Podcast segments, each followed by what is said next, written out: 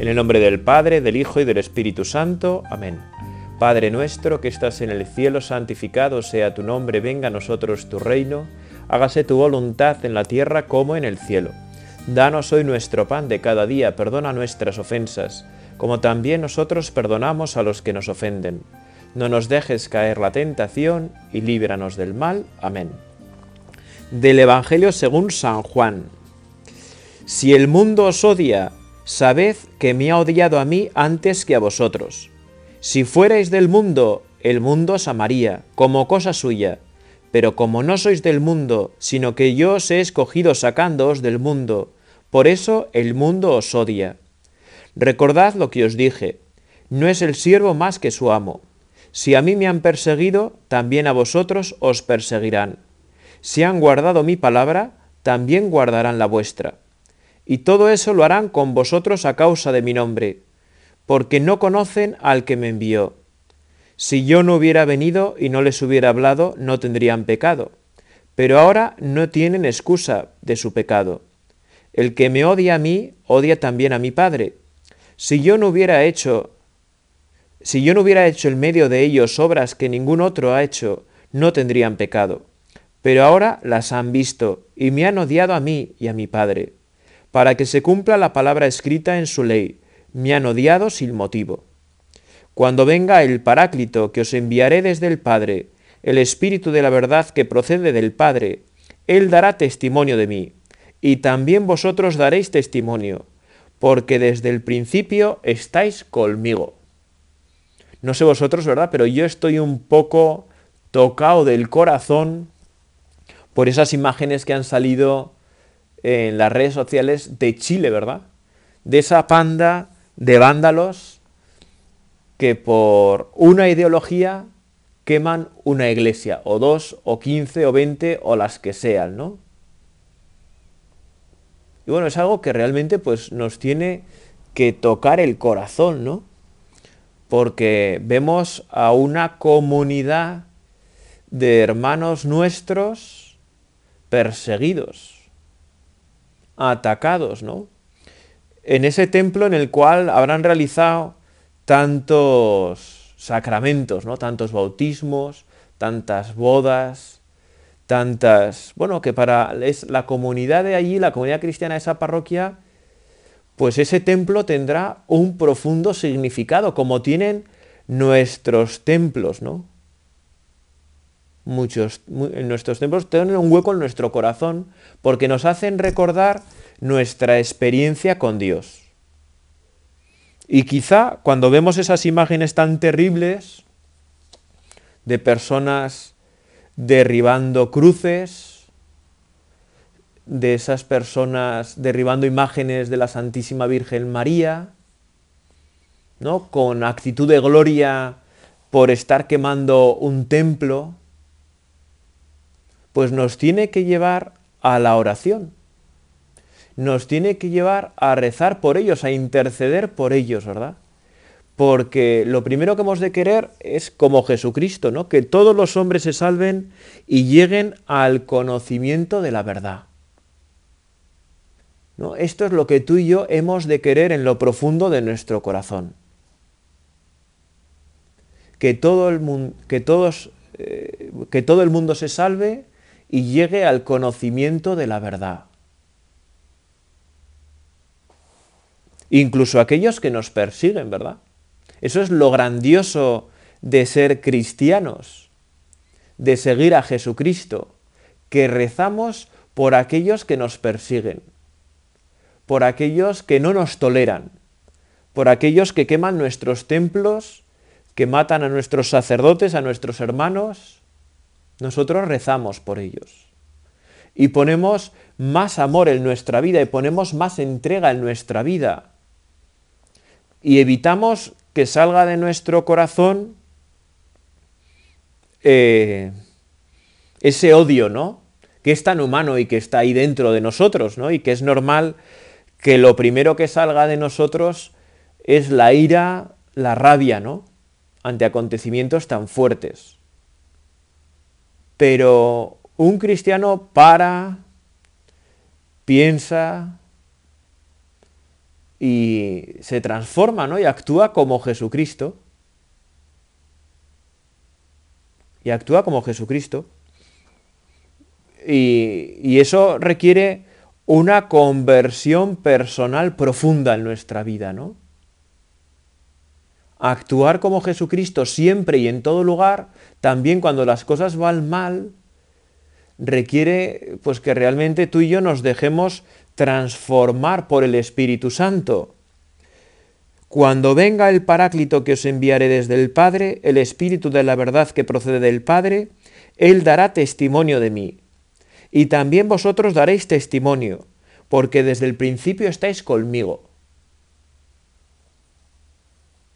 Entonces, tú y yo también tenemos que dar testimonio de Cristo en medio del mundo y también a través de la cruz, cuando la cruz, la dificultad se presenta en nuestra vida. Ahí tenemos la verdadera oportunidad de mostrar al mundo que no somos del mundo, que no respondemos como el mundo, ¿no? Probablemente muchos, incluso cristianos, discípulos de Jesucristo, al ver las imágenes de esas iglesias quemadas, ahora en Chile, pero por todo el mundo realmente, ¿no?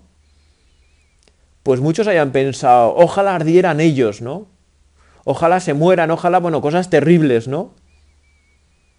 Y están dando un contratestimonio de la fe cristiana.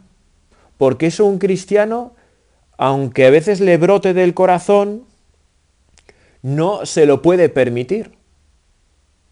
Tú y yo no nos podemos permitir todo aquello que nos salga del corazón, porque del corazón salen muchísimas perversidades, muchísimas maldades. ¿No?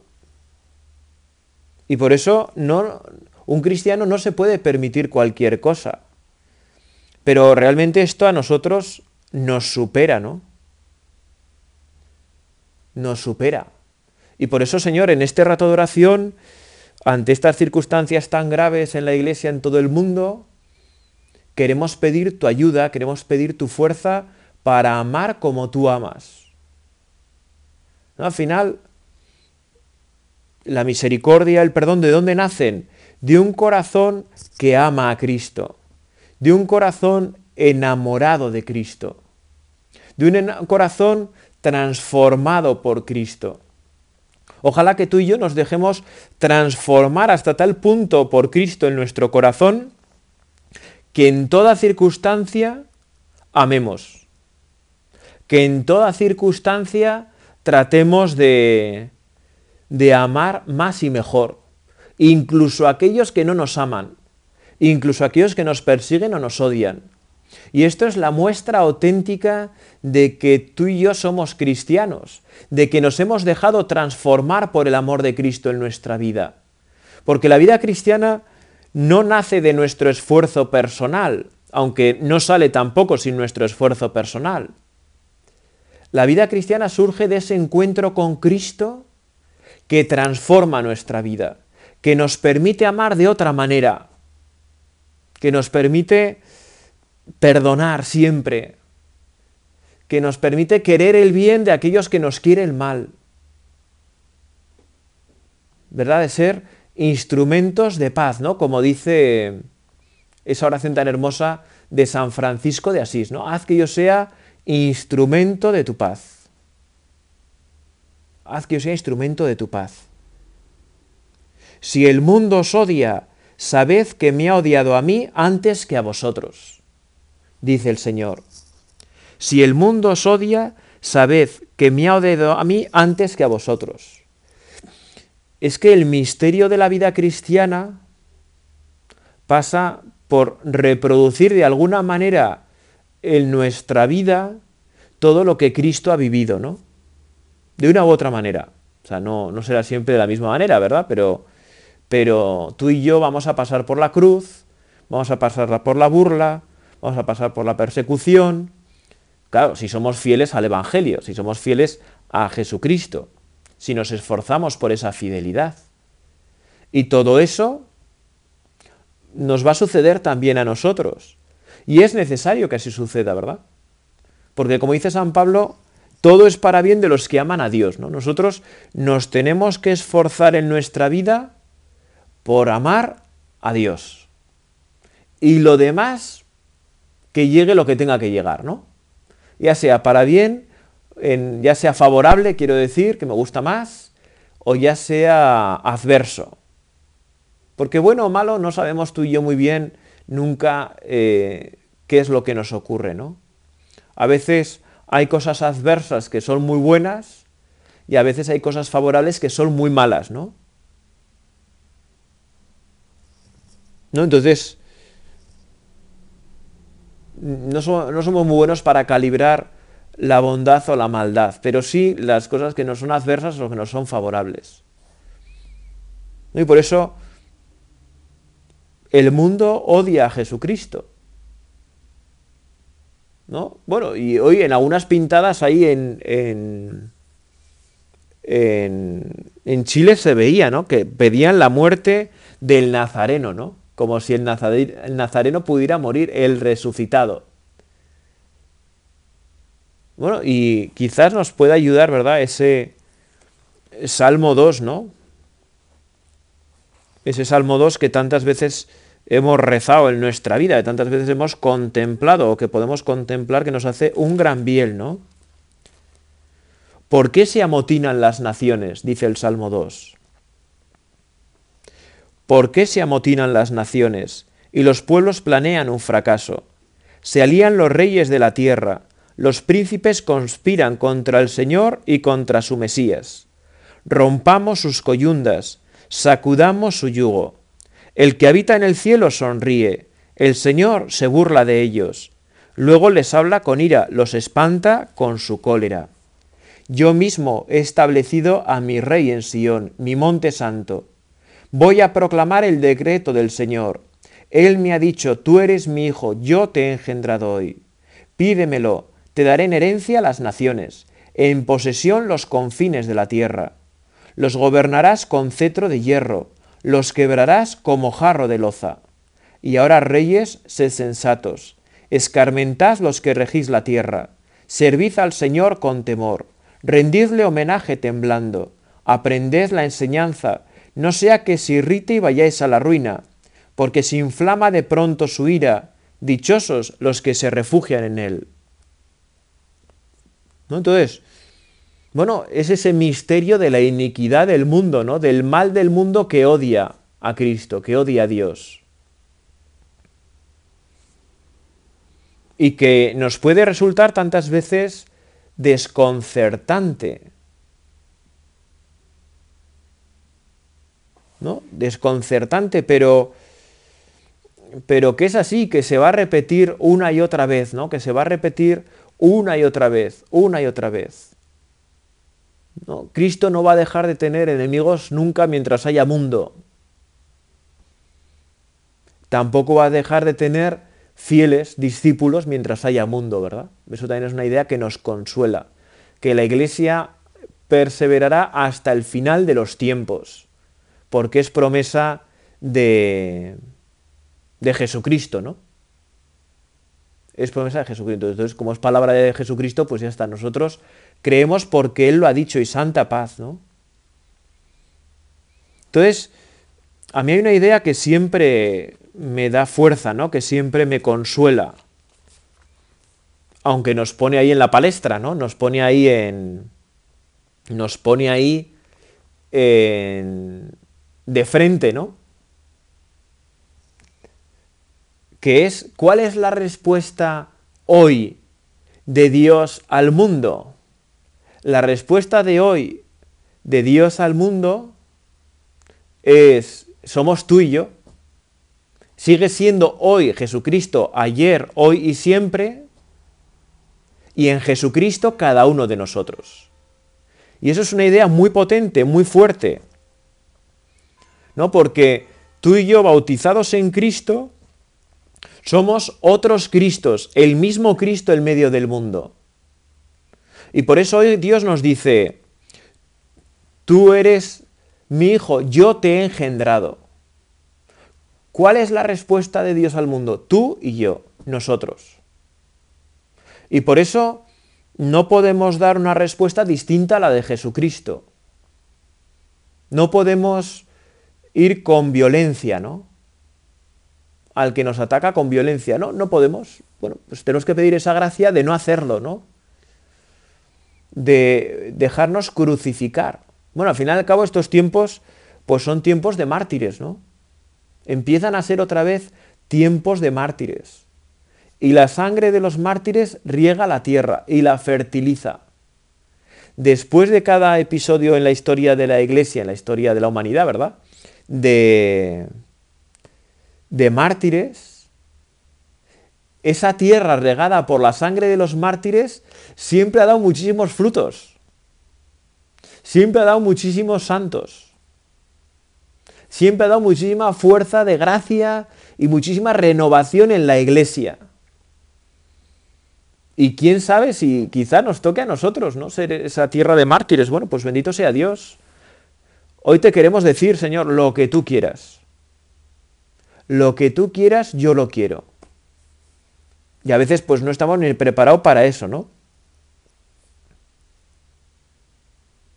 Y a veces entonces tenemos que decir al Señor, Señor, que quiera querer, que es una cosa muy de San Ignacio Loyola, ¿no? Señor, que quiera querer. Cuando ni siquiera sé creo que pueda querer, Señor, que quiera querer. Voy un paso antes, ¿no? Y eso es hermoso. Señor, que yo quiera quererte. Señor, que yo quiera quererte hasta dar la vida si es necesario. Que yo quiera quererte hasta dar la vida si es necesario. Si mi entrega a ti tiene que asemejarse a la de tantos mártires, pues que yo quiera querer eso, Señor que yo no me eche para atrás en el último momento, sino que sea fiel siempre. Y que si me echo atrás, pues me arrepienta y me vuelvo a poner, ¿no? Porque tú y yo somos la respuesta de Dios al mundo. ¿No? Porque, porque el dolor y el sufrimiento es parte de esta vida, parte de, esta, de este mundo en el cual no ha sido del todo redimido, ¿no? Pero en el amor de Cristo vencemos incluso en el dolor y el sufrimiento. Y nos convertimos en testigos del amor de Dios en medio del mundo. Y eso es algo siempre muy hermoso y muy grande. ¿No? Que y también vosotros daréis testimonio, porque desde el principio estáis conmigo también vosotros daréis testimonio. Nuestra vida tiene que ser un testimonio del amor de Cristo por nosotros. ¿No? Porque al final, en esta vida, en el sufrimiento, nos encontramos todos, ¿no? Es decir, eh, no solo sufre quien es cristiano, quien no es cristiano también sufre. Y esto que es tan evidente, pues a veces eh, lo perdemos de vista, ¿no? En esta vida sufrimos todos, porque este mundo tocado por el pecado, pues no está en armonía con nosotros y nos hace sufrir, porque el pecado desordenó todo en este mundo. No solamente el interior de nuestro corazón, de nuestra vida, sino el mundo entero, todo el cosmos quedó desordenado. Y por eso, en este mundo todavía no redimido, todavía no transformado plenamente, pues nos hace sufrir, pero a todos, cristianos y no cristianos. La ventaja de los cristianos es que descubrimos en ese sufrimiento un sentido, que tiene un para qué, que tiene una finalidad, y que esa finalidad es la redención de todos la redención de todos, ¿no? Que nuestro sufrimiento unido al sufrimiento redentor de Cristo en la cruz, y esto es algo que hacemos a través del bautismo, de la confirmación y de la Eucaristía, nuestro sufrimiento ya no es estéril, sino que eh, da fruto. Claro, para esto hace falta fe. Y por eso, Señor, Ayuda, aumentanos la fe. ¿Verdad? Señor, dame fe. que yo crea en ti, que yo te ame, que yo espere en ti, que yo crea cada día más y más en ti. Porque esto sin fe pues no se entiende, ¿verdad? Pero yo quiero, Señor, entenderlo del todo y meterlo muy en mi corazón. Que a través de la cabeza, del oído, ¿verdad?, llegue a mi corazón. Y ahí se instale. Y que yo pueda vivir en tu sagrado corazón, ese corazón abierto por la lanzada del romano, ¿no? Sea, el gran misterio de nuestra fe es que el Hijo de Dios viene al mundo y para librarnos de la muerte eterna, sufre con nosotros.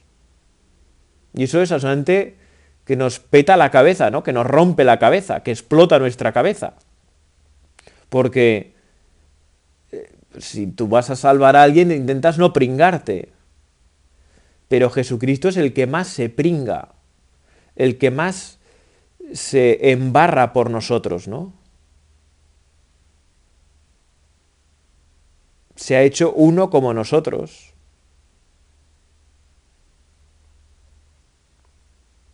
¿No? Y, eso es lo más grande que tenemos. ¿Verdad? Y que, bueno, pues cuando el mundo se coloque, cuando el mundo se coloque eh, en contra nuestra, que es muchas veces, a veces de unas maneras muy bárbaras, muy claras, y otras veces de maneras muy sutiles. ¿No? Porque no hace falta quemar iglesias para que el mundo se sitúe en contra de los cristianos. No, no hace falta, no es necesario. ¿No? Hay formas mucho más sutiles en el que el mundo nos muestra su odio. ¿no?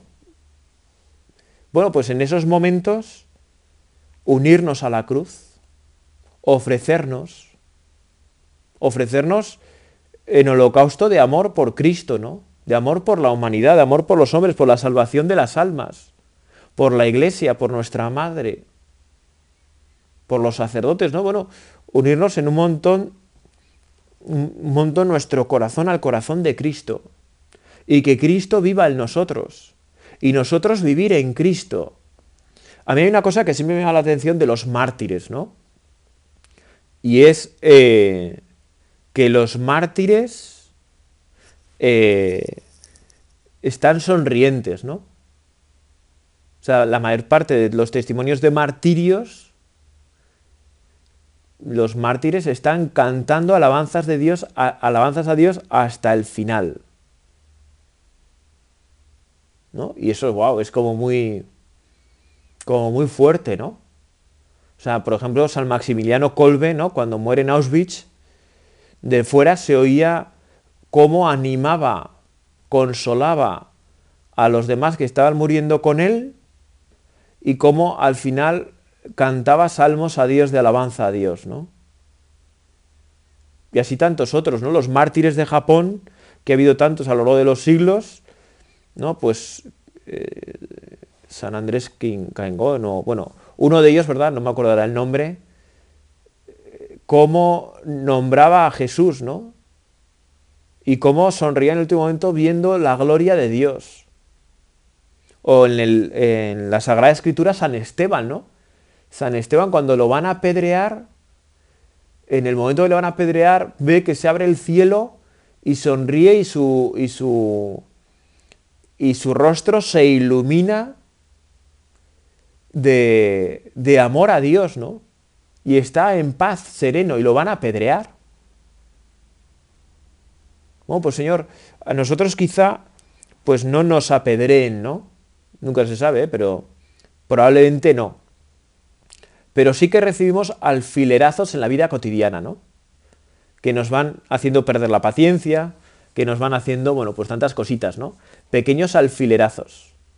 Bueno, pues nosotros, Señor, en esos alfilerazos de la vida ordinaria, queremos no perder la paz, que nos ayudes a no perder la paz, que nos ayudes a mantener la fuerza en ti, ¿no? Que nos ayude a ¿no? que nos ayude realmente a mantener esa alegría hasta el final.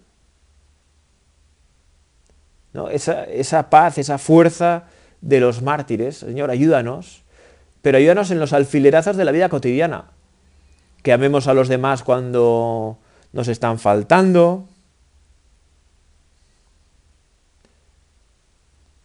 ¿No? Entonces, a tener mucha calma, ¿no? Efectivamente, ¿no? Y a vivir con gozo y alegría. Aun en medio de la tribulación, vivir con gozo y alegría. ¿No? Y eso es puramente cristiano, ¿no? Que en medio de los alfilerazos de la vida, pues no perdemos la paz. Yo, pues concédenoslo, porque a nosotros nos supera, porque nosotros sin ti realmente descubrimos que no podemos hacer nada de fundamento, ¿no? pero con la fuerza de tu espíritu en nosotros todo lo podemos. Si es que al que se deja llenar del Espíritu Santo, todo le es posible, porque Dios habita en nosotros y, nos transforma y nos llena de su fuerza y nos, bueno, y es impresionante, ¿no? Y de esto tenemos muchísimos ejemplos, no solo en los santos, sino en muchas personas que conocemos de cerca, ¿no? que los vemos y dices, o sea, yo conocí a muchas personas de cerca en mi vida que siempre he pensado, yo en las circunstancias dificilísimas que está esta persona, quiero reaccionar como ella, porque me impresiona, porque me impresiona, ¿no? Y eso es, y eso es wow, ¿no? porque tenemos muchos testimonios de mucha gente muy cristiana, con mucha fe, que vive las cosas muy distintas. Y yo quiero eso. Si tú me lo quieres conceder, Señor, ¿verdad? Pues yo quiero eso. Yo quiero agradarte siempre y que cuando no te agrade me arrepienta. ¿No? Y que cuando no te agrade pues pida perdón y vuelva de nuevo a ti. Bueno, si hay alguien que permaneció fiel siempre, con una delicadeza exquisita, con una delicadeza impresionante, es la Santísima Virgen María, ¿no?